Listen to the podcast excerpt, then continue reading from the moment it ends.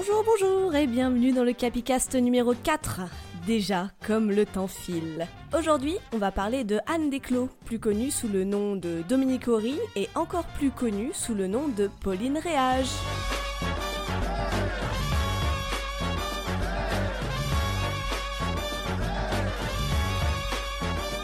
Anne Desclos, ou Dominique Horry, est donc née en 1907 et décédée en 1998, donc il n'y a pas si longtemps. C'est une des invitées du Capicas la plus proche de nous pour le moment. C'est une femme de lettres, une journaliste, euh, une écrivaine française qui a participé à une bonne partie de la vie littéraire parisienne des années de guerre et d'après-guerre. C'était aussi une résistante, bilingue anglais-français, petite main brillante mais discrète du monde des lettres et de l'édition parisienne. Elle a permis aux Français de découvrir plein d'auteurs anglophones grâce à ses traductions et à son travail d'éditrice. C'était une petite dame au regard pétillant toujours habillée de manière très sobre, en tailleur gris ou beige, avec un chignon, sans maquillage, sans bijoux, et c'était aussi une séductrice de tous les genres qui a connu de nombreux amants et amantes. Sa devise Pecca fortiter, pêche avec courage, ce qui en dit long sur la madame. Mais c'est surtout l'autrice qui se cache sous le pseudonyme de Pauline Réage, l'auteur du très controversé roman érotique Histoire d'eau. Et c'est par ce biais-là que moi, personnellement, j'ai fait sa connaissance quand, pour mon mémoire de première année de master de lettres, j'ai bah, euh, pris mon pied, il hein, n'y a pas d'autre mot, pendant plusieurs mois à écrire sur trois autrices de littérature érotique à trois époques différentes. Histoire d'eux, donc, c'est un roman érotique, voire pour certains pornographique, mais surtout sadomasochiste à l'imaginaire très fort, à la fois sadique et tendre, érotique et mystique, fétichiste et élégant, et qui a laissé une très profonde empreinte en moi et de manière générale sur toute la littérature érotique moderne.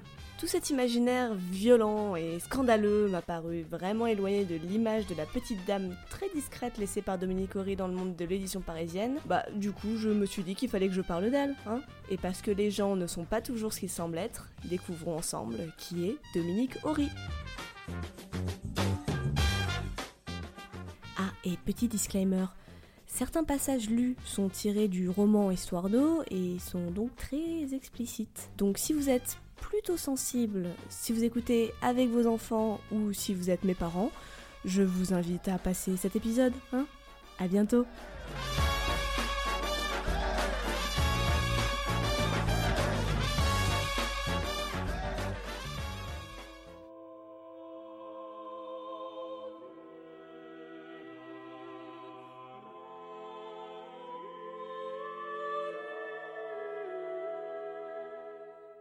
Notre héroïne du jour est née en 1907 sous le nom de Anne Desclos à Saint-Saunier-sous-Avranches en Normandie. C'est une enfant unique et sa mère est une femme austère, puritaine et misanthrope qui d'après Anne elle-même, je cite, déteste la chair. Une sympathique bonne femme donc qui préfère laisser Anne au bon soin de sa grand-mère maternelle, une bretonne veuve qui lui apprend l'anglais et qui la rend bilingue. Pendant l'enfance et pendant l'adolescence, la petite Anne est fascinée par le sacré de la religion catholique et par la prière qui l'émeut aux larmes.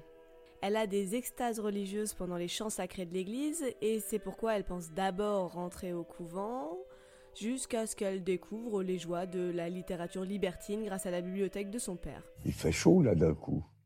Tiens, d'ailleurs, on n'a pas encore parlé de son père. C'est un agrégé d'anglais, un séducteur et un érudit qui enseigne au lycée Condorcet à Paris et qui affirme avoir hérité du titre de comte de Robin de Bretagne. Il possède donc une superbe bibliothèque pleine de classiques que la petite Anne engloutit, mais aussi pleine d'auteurs donc de littérature libertine que la petite Anne finit aussi par lire avec délice. Petit rappel de la définition de la littérature libertine, c'est donc un courant littéraire du XVIIIe siècle qui se développe en France en même temps que la philosophie des Lumières, le rationalisme, la notion de liberté et d'individualisme. Ces auteurs veulent contester l'ordre établi et dénoncer l'hypocrisie de la morale et de la religion, notamment via des écrits érotiques. Bon, en gros, vous voyez les liaisons dangereuses, c'est marquis poudré et débauché, c'est duchesse manipulatrice et libidineuse. L'embrouille, c'est deux aristos qui se tâtent l'ombrelle dans des châteaux forts pour faire du clash sexuel à foison. Ben voilà, vous avez un bon aperçu du type de personnage, de sujet et d'ambiance générale. C'est d'ailleurs un classique du genre puisque son auteur Rodero de Laclos fait partie de la clique des libertins avec Crébillon fils, Diderot ou encore le fameux marquis de Sade. Sans rapport aucun, à 15 ans, Anne trouve son premier amour en la personne de Jacqueline, une de ses camarades de classe, avec qui elle échange des lettres érotiques enflammées. Mais ces lettres, évidemment, sont interceptées par les parents, on craint le scandale, on leur interdit de se revoir et on les change d'école. Plus tard, Anne fait sa scolarité au lycée Fénelon à Paris et en 1925, à 18 ans, elle entre en Hippocagne au lycée Condorcet à Paris. Dans toute sa promotion, elles sont trois filles, et à cette époque, on fait tout pour dégoûter la jante féminine des études supérieures. L'enseignement des lettres y est vraiment passionnant, mais la compétition est trop dure, et Anne préfère abandonner au bout d'un an.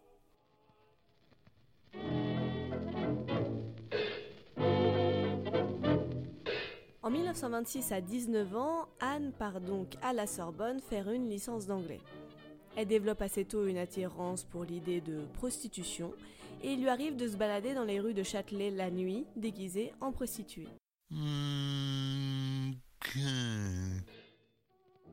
Elle se met aussi à traîner avec un groupe d'étudiants maurassiens.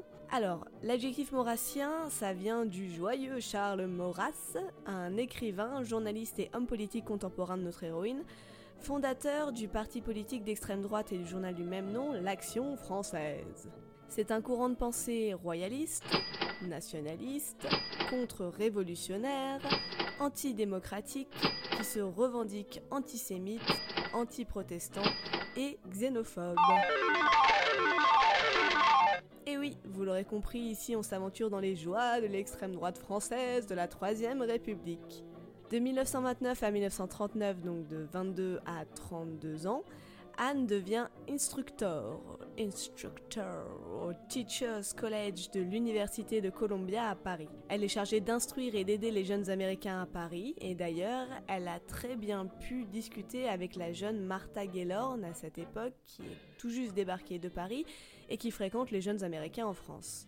Je vous renvoie au très long épisode 2 hein, sur Martha Gellhorn. En 1929, elle se marie avec Raymond Darguila, un des étudiants maurassiens du groupe, mais au bout de quelques temps, ce sympathique jeune homme devient violent et se met à l'abattre. Cheap, lying, no good, rotten, four-flushing, brainless, dickless, hopeless, heartless, fat-ass, bug-eyed, stiff-legged, spotty-lipped, worm-headed sack of monkey shit he is! En 1930, Anne donne malgré tout naissance à son fils Philippe. Elle aimerait bien être femme au foyer, mais devant l'échec évident de son mariage, elle continue à travailler et reprend des études d'art appliquées à l'école du Louvre. Trois ans plus tard, elle retourne vivre chez ses parents avec son fils, toujours à Paris. Mais elle ne divorce pas de peur de traumatiser son gamin déjà fragile émotionnellement et parce que bah euh, à l'époque ça ne se fait pas.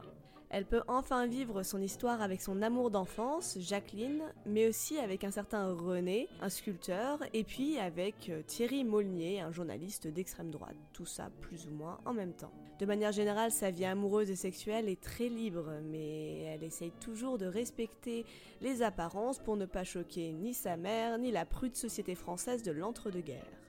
Niveau politique, elle fréquente donc les milieux socialistes nationalistes, parfois communistes, mais aussi d'extrême droite royaliste via son mari et ses amants. Au moment de la manifestation du 6 février 1936, elle défile avec les Croix de Feu, mais aussi avec les anciens combattants communistes. Bon, le contexte historique des années 30 en France, vous commencez à le connaître hein, si vous avez écouté les épisodes précédents. C'est la montée du nazisme en Allemagne, du fascisme en Italie, le communisme est bien implanté en Russie et tout le monde se tire la bourre en Europe. En France, la gauche est au pouvoir depuis 1932. Concernant la manifestation du 6 février 1936 dont je vous parlais plus tôt, c'est l'événement qui va provoquer la démission du gouvernement Daladier. En fait, tout commence par le scandale de l'affaire Stavisky. Très bien prononcé. Comment c'est la définition, s'il vous plaît? Il s'agit d'une affaire de détournement d'argent par le banquier Alexandre Stavisky, couvert par plusieurs personnalités politiques, mais aussi de la police et de la presse. Des poursuites pénales sont engagées contre lui, mais elles sont rapidement étouffées par des ministres et par des parlementaires connus.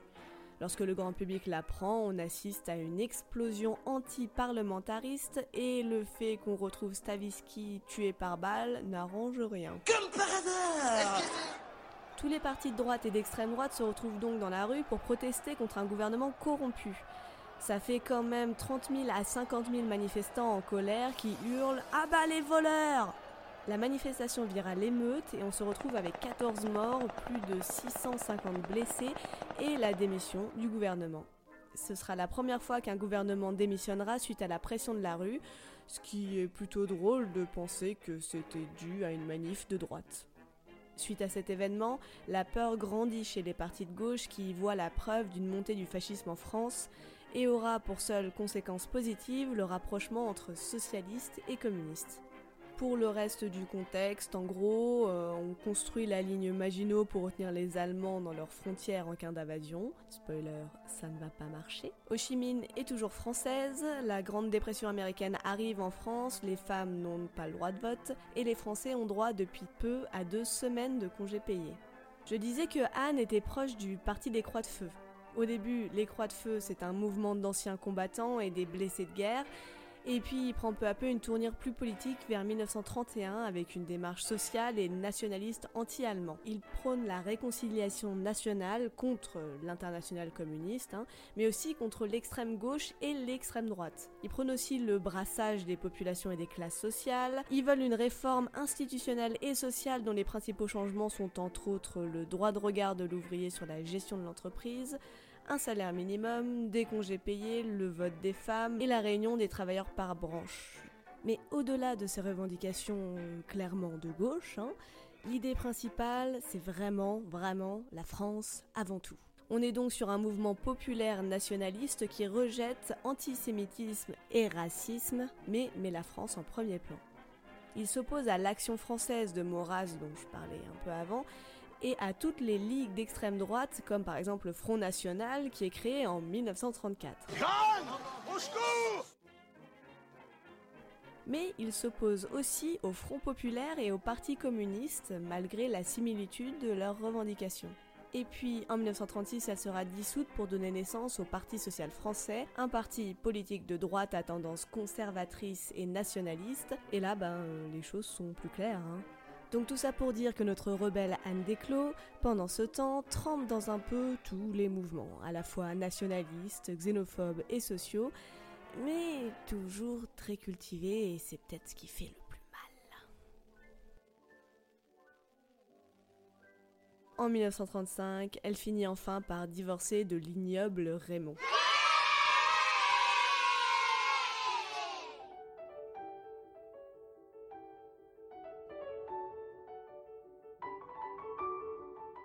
Le pseudonyme de Dominique Horry apparaît en 1937 et elle en fera son nom quand elle commence à écrire des articles sur l'art dans le journal de droite catho-maurassienne L'Insurgé. Donc du coup, à partir de maintenant, je vais plus l'appeler Anne mais Dominique. Suivez bien. Hein donc l'insurgé Ce Canard a été créé la même année par son amant Thierry Molnier et Jean-Pierre Maxence, en grande partie pour s'opposer au Front Populaire. Elle écrit aussi dans la revue Combat, toujours droite cato. Petite ouverture de parenthèse, le saviez-vous?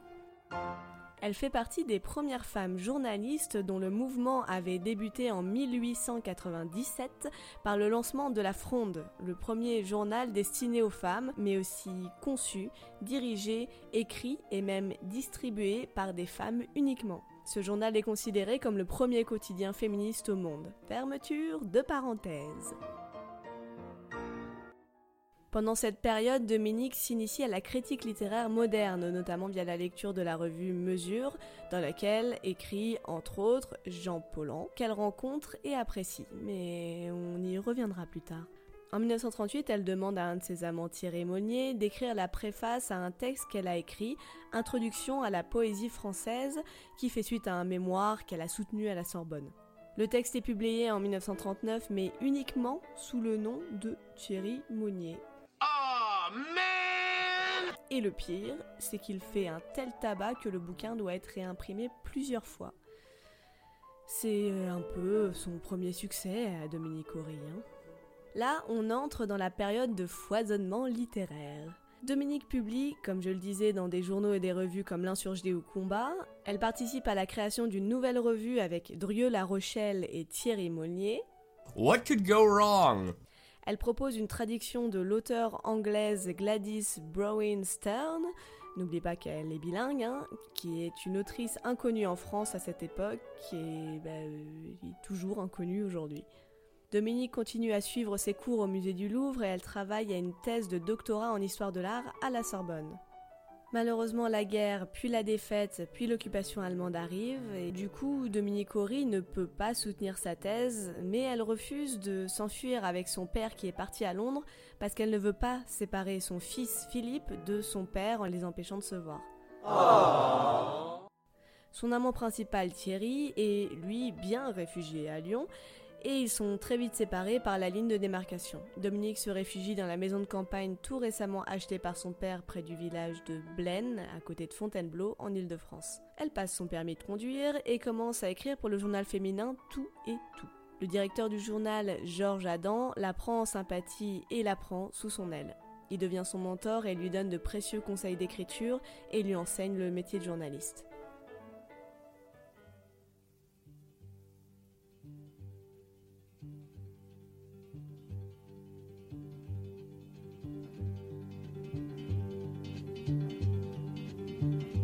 When they poured across the border, I was cautioned to surrender.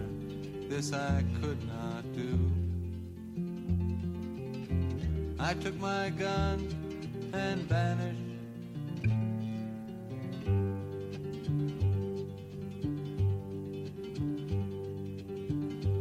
I have changed my name so often. I've lost my wife and children, but I've many friends. And some of them are with me.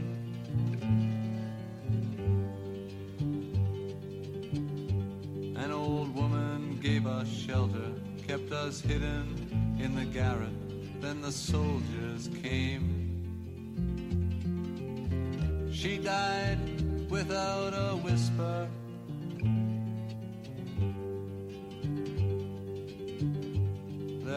Three of us this morning. I'm the only one this evening, but I must go on. The frontiers are my prison.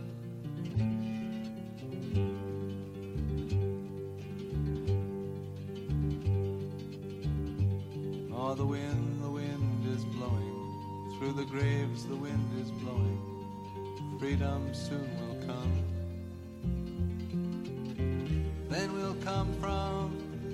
shadows.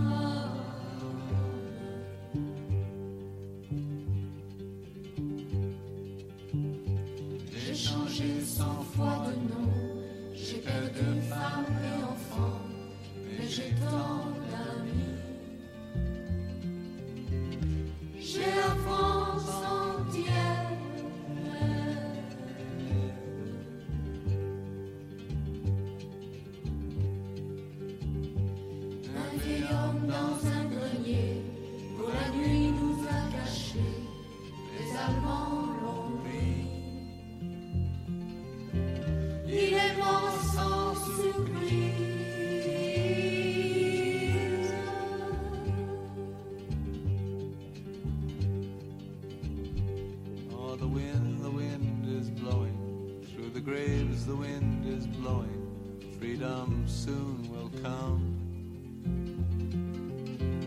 Then we'll come from the shadow.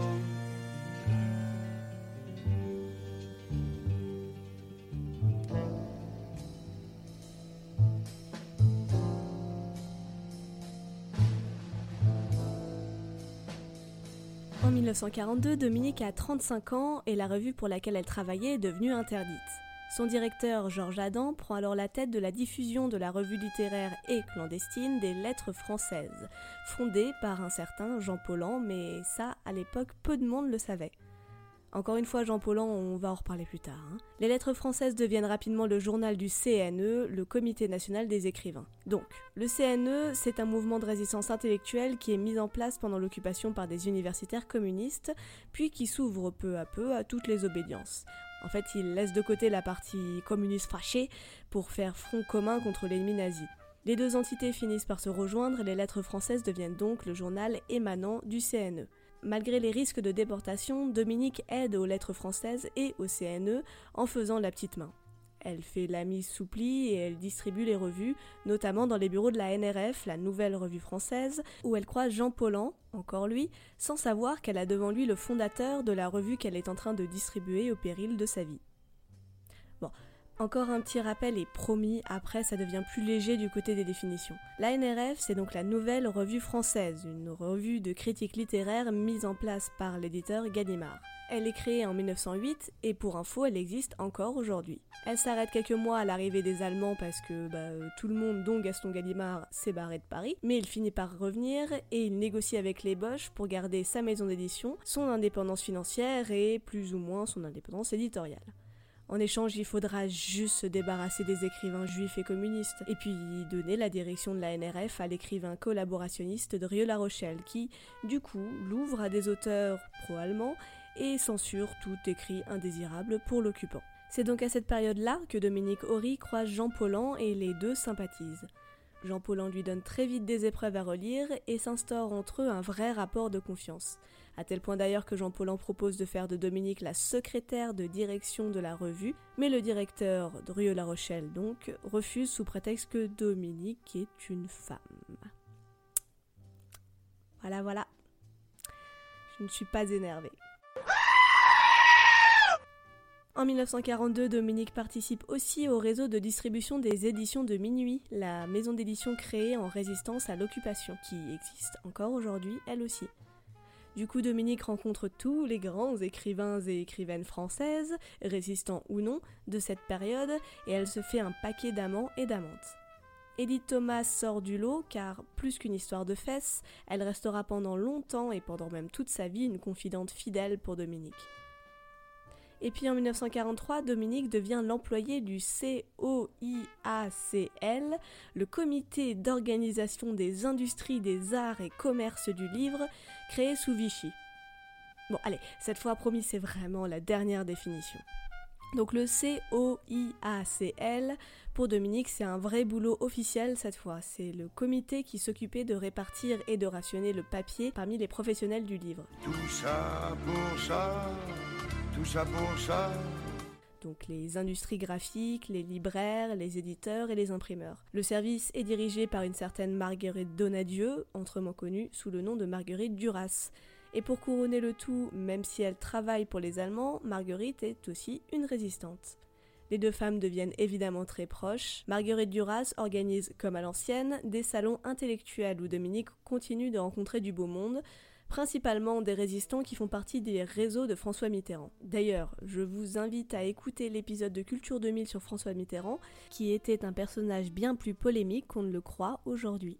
À la Libération, les comptes se règlent, dans le petit monde de la littérature parisienne comme ailleurs.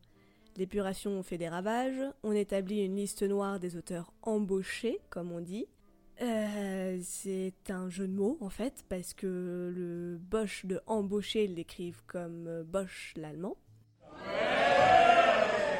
Voilà, ça passe moins bien à l'oral. Au mieux, on interdit ces auteurs de publication. Au pire, on les condamne à mort. Sans vouloir balancer, il y avait parmi ces auteurs euh, Louis-Ferdinand Céline, Jean Giono, Pierre Drieux-La Rochelle ou encore Henri de Monterland pour ne citer que les plus connus. Les lettres françaises et le CNE changent aussi, et avec les années, ils penchent de plus en plus à gauche. Ces épurations en dégoûtent plus d'un, et beaucoup préfèrent partir de ces organismes, et c'est le cas de Jean Paulhan. Dominique, elle, a définitivement quitté ses copains nationalistes pour plutôt amorcer un virage à gauche. Elle continue son travail de journaliste pour les lettres françaises où elle tient une revue de presse anglaise, jusqu'en 1952. Elle participe aussi à la création avortée de la revue anticolonialiste La Nef avec Lucille Faure. Et elle est rédactrice à la toute nouvelle revue L'Arche où elle se lie d'amitié avec Albert Camus, rien que ça.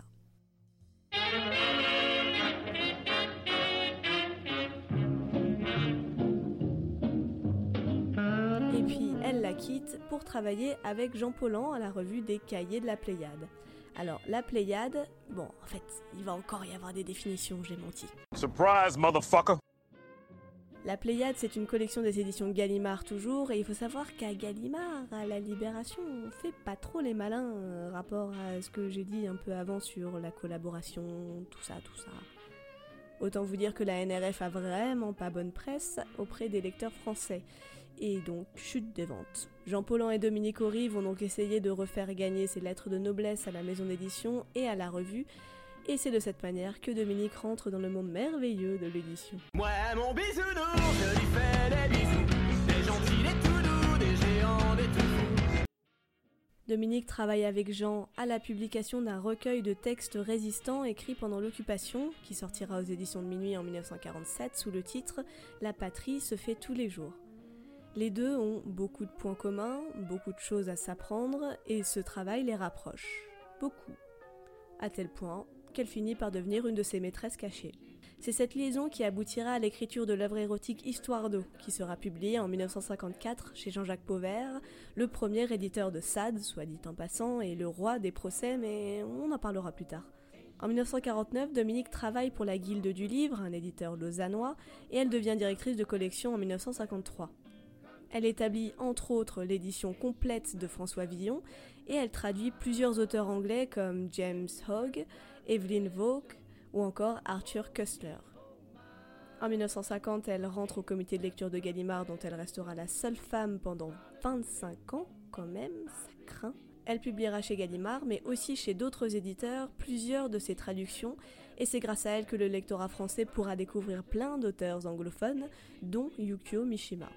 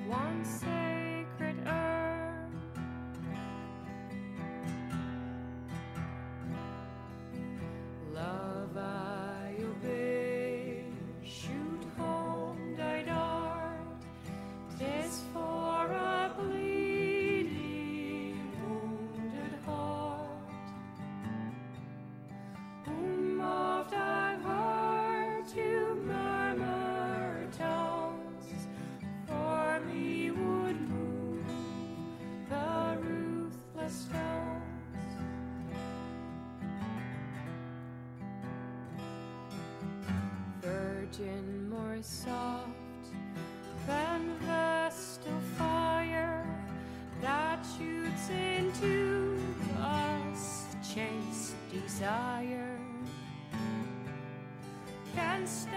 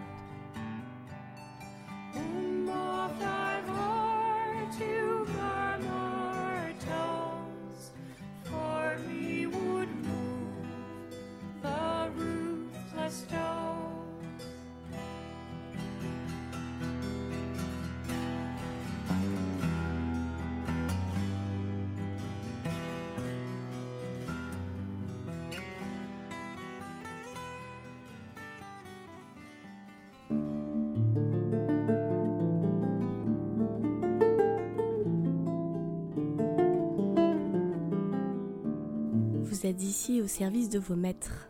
Le jour durant, vous ferez telle corvée qu'on vous confiera, mais vous abandonnerez toujours au premier mot de qui vous l'enjoindra ou au premier signe ce que vous faites, pour votre seul véritable service qui est de vous prêter. Vos mains ne sont pas à vous, ni vos seins, ni tout particulièrement aucun des orifices de votre corps que nous pouvons fouiller et dans lequel nous pouvons nous enfoncer à notre gré. Par manière de signe, pour qu'il vous soit constamment présent à l'esprit ou aussi présent que possible, que vous avez perdu le droit de vous dérober, devant nous vous ne fermerez jamais tout à fait les lèvres, ni ne croiserez les jambes, ni ne serrerez les genoux ce qui marquera à vos yeux et aux nôtres que votre bouche, que votre ventre et vos reins nous sont ouverts.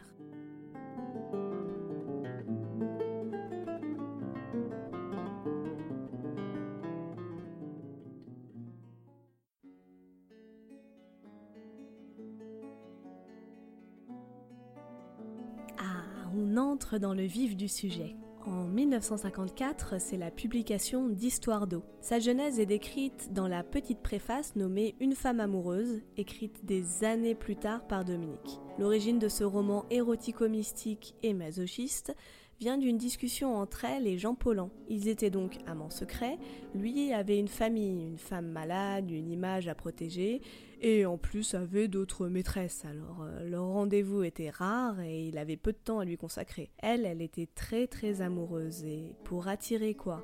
Son attention, son amour, sa considération, elle décide de lui écrire une histoire érotique. Je l'ai écrit vraiment seule et je l'ai écrit pour lui, pour, pour l'intéresser, pour lui faire plaisir, pour, pour l'occuper. J'avais pas grand chose à fournir, j'étais pas très jeune, j'étais pas particulièrement jolie.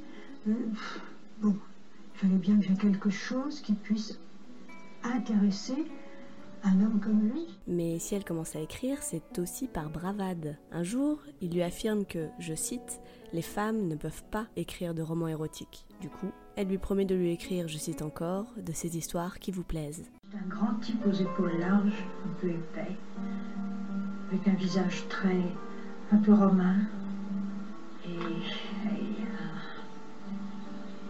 quelque chose de souriant et de sarcastique un peu dans le visage à la fois.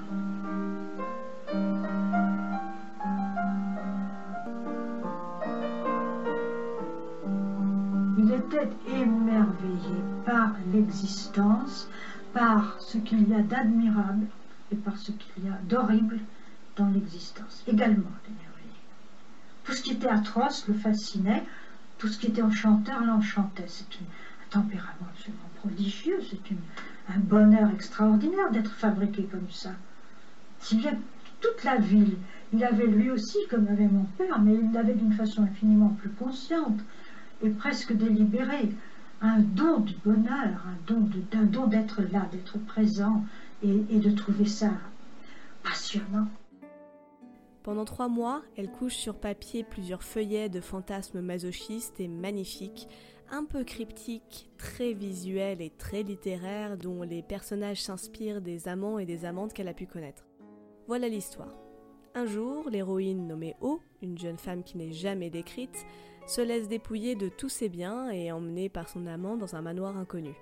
Là, elle devient une esclave sexuelle parmi d'autres, sous la coupe de plusieurs hommes, mais esclave volontaire. Elle y est fouettée, violentée, pénétrée par tous les trous, le tout sous les yeux ravis de son amant. Ça peut être vu comme une victoire triomphante du patriarcat, vu comme ça. Moi, j'y vois plutôt une magnifique apologie du sadomasochisme qui prend bien soin de faire comprendre que dans ce type de relation, ce n'est pas le maître qui dirige, mais l'esclave, parce que son sacrifice est avant tout volontaire et que le jeu ne marche que si la victime est consentante.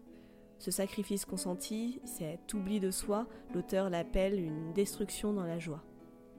J'ai toujours pensé alors, ça tout à fait carrément, que l'impudeur est une chose qui se manifeste dans l'amour et se manifeste dans la prière. Il n'y a rien de plus impudique que la prière. C'est la même chose. C'est sortir soi-même tout entier, se mettre, à la, merci de quelque chose, de quelqu'un d'autre.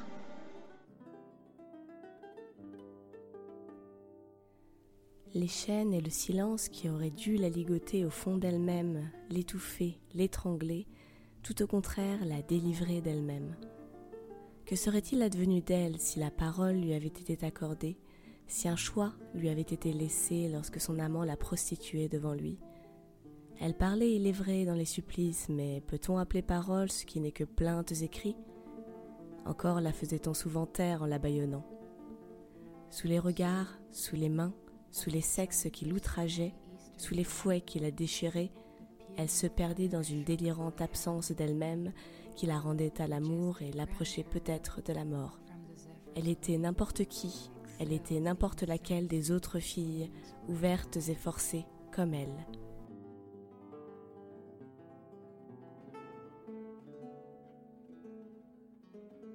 Le roman est écrit dans une langue magnifique, à la fois très décente, élégante même, et parfaitement explicite dans sa sexualité et dans sa violence.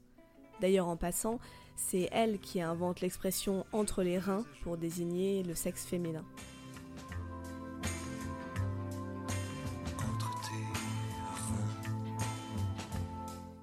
Le tout dans des décors classieux faits de velours, de soie, de dentelle, de cuir, de chêne, de bougies et de costumes 18e.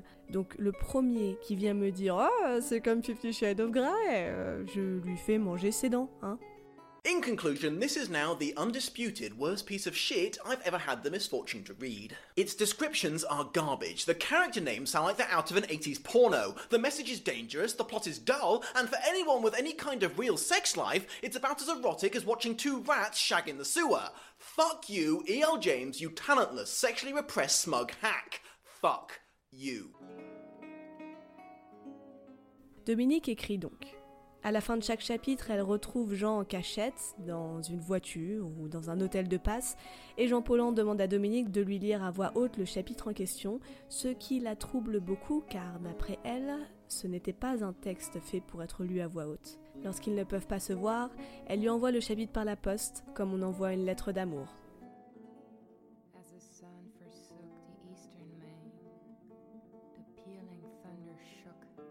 Son amant était la main qui lui bandait les yeux, le fouet du valet Pierre, il était la chaîne au-dessus de son lit, et l'inconnu qui la mordait au ventre, et toutes les voix qui lui donnaient des ordres étaient sa voix.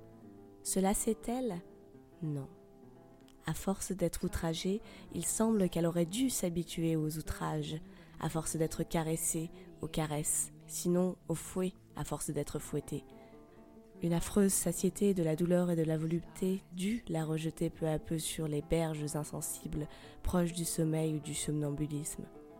Mais au contraire, le corset qui la tenait droite, les chaînes qui la gardaient soumise, le silence, son refuge y était peut-être pour quelque chose, comme aussi le spectacle constant des filles livrées comme elle, et même lorsqu'elles n'étaient pas livrées, de leur corps constamment accessible le spectacle aussi est la conscience de son propre corps. Chaque jour est pour ainsi dire rituellement sali de salive et de sperme, de sueur mêlée de sa propre sueur. Elle se sentait à la lettre le réceptacle d'impureté, l'égout dont parle l'écriture. Et cependant, les parties de son corps les plus constamment offensées, devenues plus sensibles, lui paraissaient en même temps devenues plus belles et comme anoblies sa bouche refermée sur des sexes anonymes, les pointes de ses seins que des mains constamment froissaient, et entre ses cuisses écartelées, les chemins de son ventre, route commune labourée à plaisir. Qu'à être prostituée, elle dut gagner en dignité étonnait. C'est pourtant de dignité qu'il s'agissait. Elle en était éclairée comme par le dedans, et l'on voyait en sa démarche le calme, sur son visage la sérénité et l'imperceptible sourire intérieur qu'on devine aux yeux des recluses.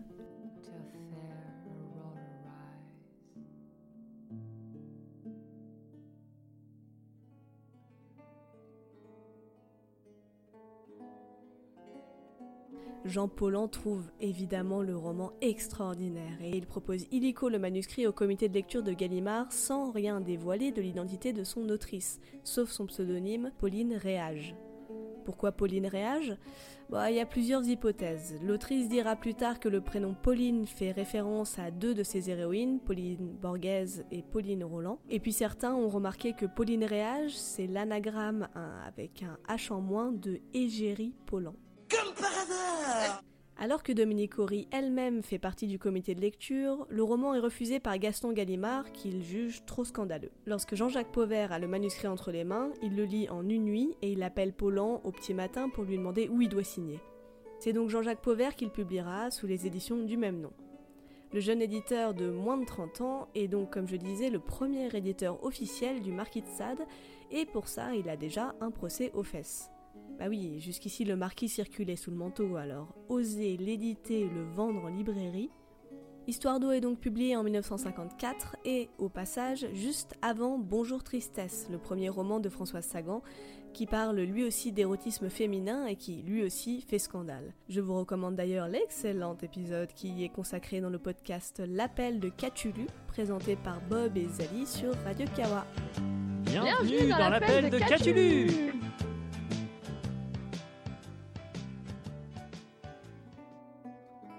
Histoire d'eau va au début très peu faire parler de lui. Et puis en 1955, le roman reçoit le prix des deux magots, et là, le scandale éclate. Le livre, son éditeur et Jean Paulhan, qui a écrit la préface nommée Le bonheur dans l'esclavage, frôle le procès pour outrage aux bonnes mœurs. Jean Paulhan, qui, parce qu'il protège l'autrice, est en première ligne, et il est interrogé par la brigade mondaine. Il leur servira un magnifique cours de littérature française, mais il ne lâchera rien sur son autrice. Finalement, le roman s'en sortira avec seulement une interdiction de vente aux mineurs, d'affichage et de publicité. Mais dans le grand public, le débat fait rage. Prude pour les habitués de la pornographie, choquant pour les puritains, mais aussi pour les féministes qui y voient une apologie de l'esclavage de la femme et pour les communistes qui y voient un livre bourgeois. On débat aussi sur les qualités littéraires du livre et surtout, surtout sur la réaction de la censure. Sans parler du mystère qui plane sur l'identité de l'autrice. Qui est Pauline Réage On imagine Jean-Paul en lui-même, ou André Malraux, ou Henri de Monterland, et certains comme Albert Camus vont jusqu'à affirmer que ça ne peut pas avoir été écrit par une femme. Une femme qui écrit un érotique, c'est un scandale épouvantable. Et au fond, je pense qu'il y a dans le fond, comme point de départ de ce jugement, une estime absurde à l'égard de, les, de la moralité des femmes. Les femmes, c'est aussi immoral que les hommes, point à la ligne. Personne n'a l'air de s'en être aperçu.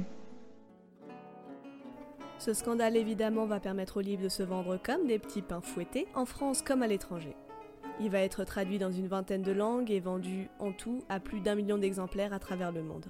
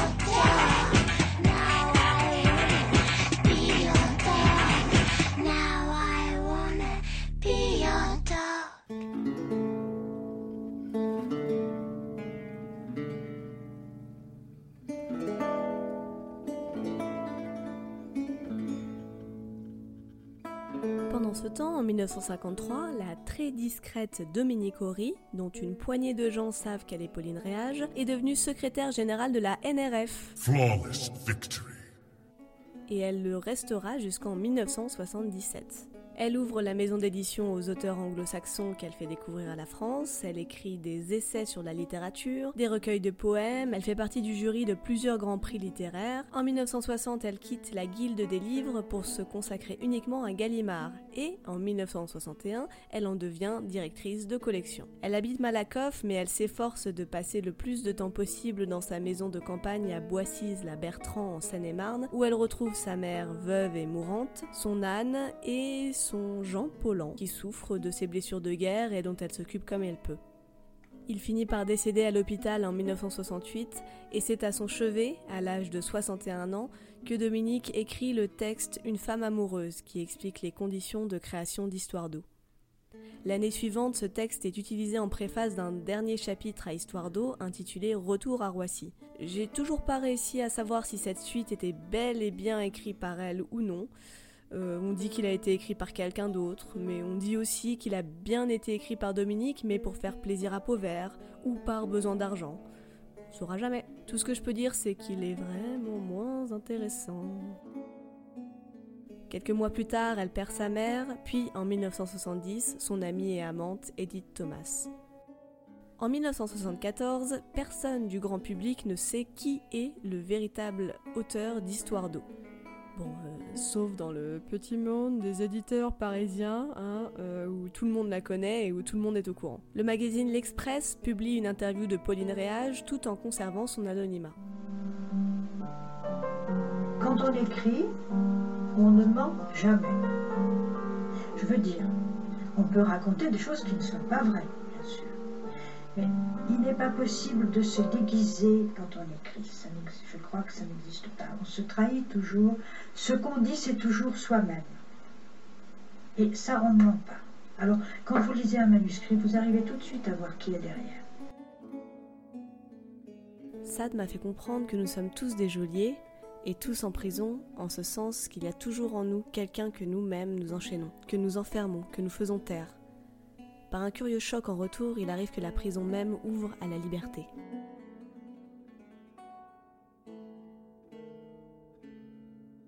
Dominique Horry, elle, devient la même année membre du Conseil supérieur des lettres. C'est une instance consultative qui dépend du Conseil supérieur de l'éducation, qui lui-même dépend de l'éducation nationale. Il a un rôle consultatif sur l'éducation en France pour tous les textes et réformes sur l'éducation. En gros, les programmes scolaires, les examens, les diplômes pour le public, etc. C'est plutôt drôle d'imaginer une autrice érotique qui fait partie des gens qui font les programmes scolaires, non? Mais quand est-ce que quelqu'un va penser à nos enfants? En 1975 sort au cinéma l'adaptation en film d'Histoire d'eau. Elle est réalisée par Just Jenkins, qui avait déjà réalisé le tout premier Emmanuel. Pour la petite histoire, c'est d'ailleurs Emmanuel qui a contribué à créer la catégorie X pour les films pour adultes. D'ailleurs, je ne peux pas m'empêcher de placer l'anecdote parce qu'elle est trop drôle. Au moment de la mise en place de cette catégorie X, donc, le député Robert André Vivien, en plein discours devant l'Assemblée, déclare Monsieur le ministre, durcissez votre sexe, euh, votre texte Quelle indignité je suis sûre qu'il serait ravi qu'on se souvienne de lui pour ça. Bref, tout ça pour dire que grâce à son adaptation au cinéma, qui, euh, je préfère vous le dire, est vraiment toute moisie, le roman refait parler de lui et, comme en plus il vient de passer en livre de poche, il se vend à nouveau par milliers.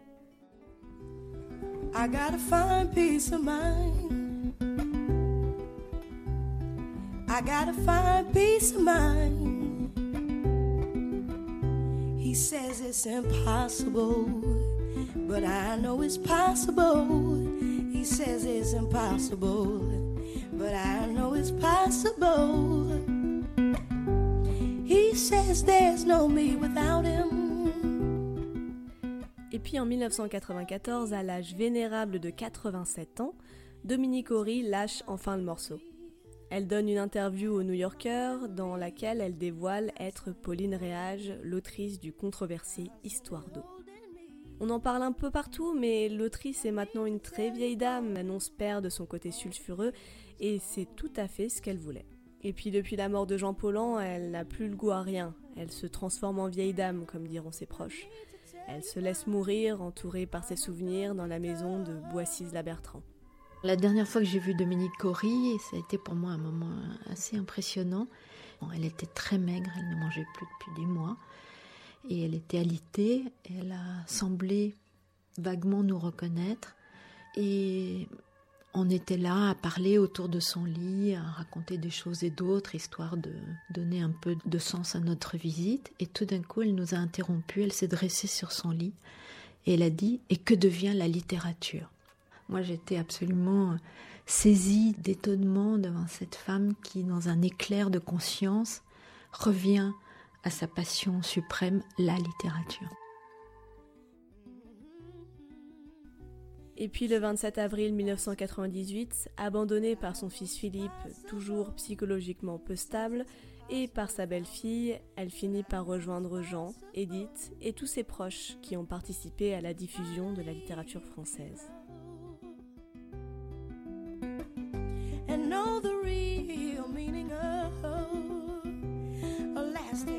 Relationship, not based on ownership.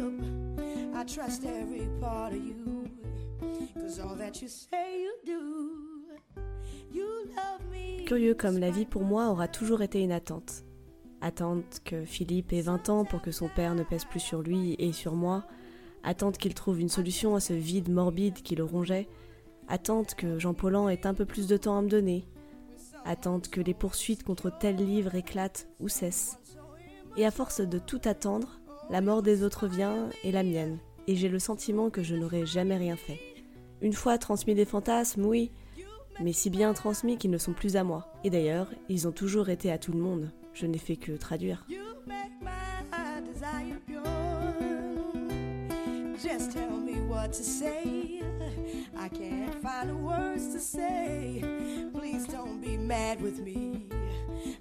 Son personnage d'eau aura donné naissance à beaucoup de filles. Anaïs Nin, Xavier Gauthier, Catherine Millet, Régine Desforges, Sonia Riquiel, Virginie Despentes. Elle aura ouvert la voie à une nouvelle forme de littérature érotique, féminine, féministe, subtile et déroutante.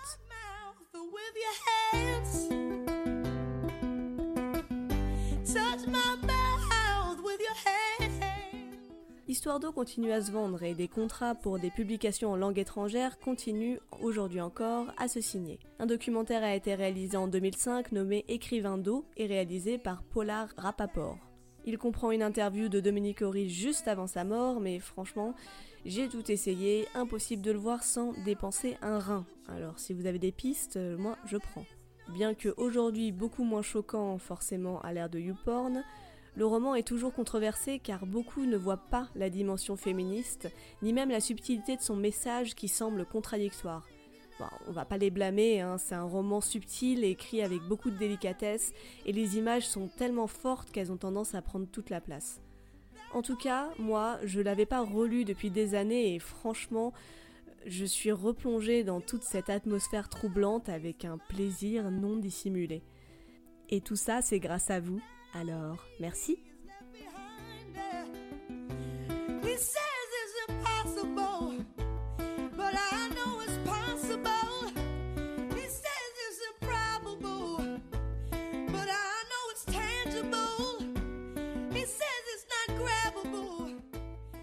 Ça ne me ressemble pas, qu'ils disent. Mais qu'est-ce qu'ils en savent? Ça ne ressemble pas, bien évidemment, à la vie que j'ai menée, en aucune façon. Et François Mauriac un jour a dit Les mémoires d'une belle. Ni je ne suis une belle, ni ce ne sont des mémoires. Ça s'en fout. Il n'a vraiment pas compris. Non, ça n'est pas. Les, les, fantasmes des gens, ça a autant de réalité. Enfin non, ça n'a pas autant de réalité. Mais ça a une réalité parfois contradictoire avec leur existence.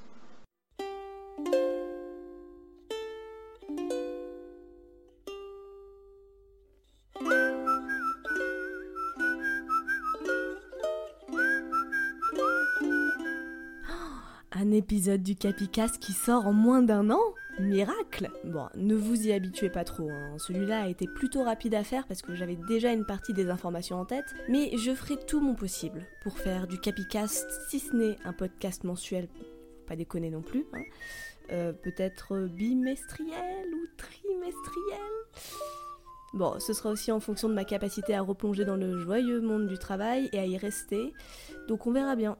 Donc ici, on a un épisode un peu moins mouvementé, avec un peu moins d'action et moins de voyage, mais avec plein de sexe, alors j'espère que ça vous a quand même plu. Bon, et sinon, grande annonce, attention, je suis très très contente de vous annoncer que le Capicast fait partie depuis le mois d'avril 2019 de la grande famille anarchiste du Calvin Ball Consortium, dont le pauvre organisateur s'avère être Zali Falcam. Vous pourrez y trouver plein de podcasts rigolos et produits avec le cœur, comme, euh, bah, comme le Calvin Ball, hein, du coup, qui est un podcast souvent musical, mais pas trop, où les thématiques sont tirées au hasard, non pas dans un chapeau, mais dans le majestueux fez du hasard.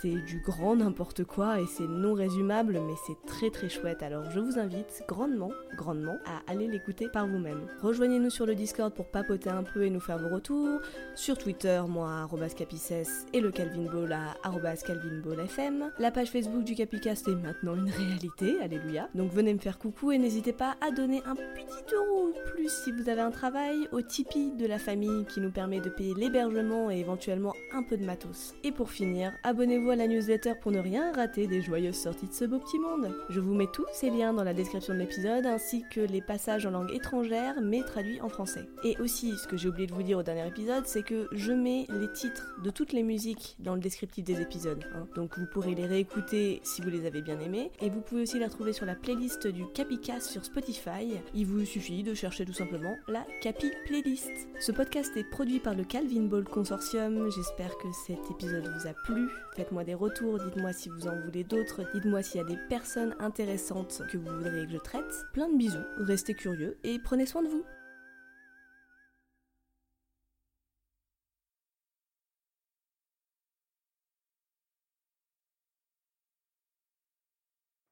C'est trop la débauche paroissiale, mes frères.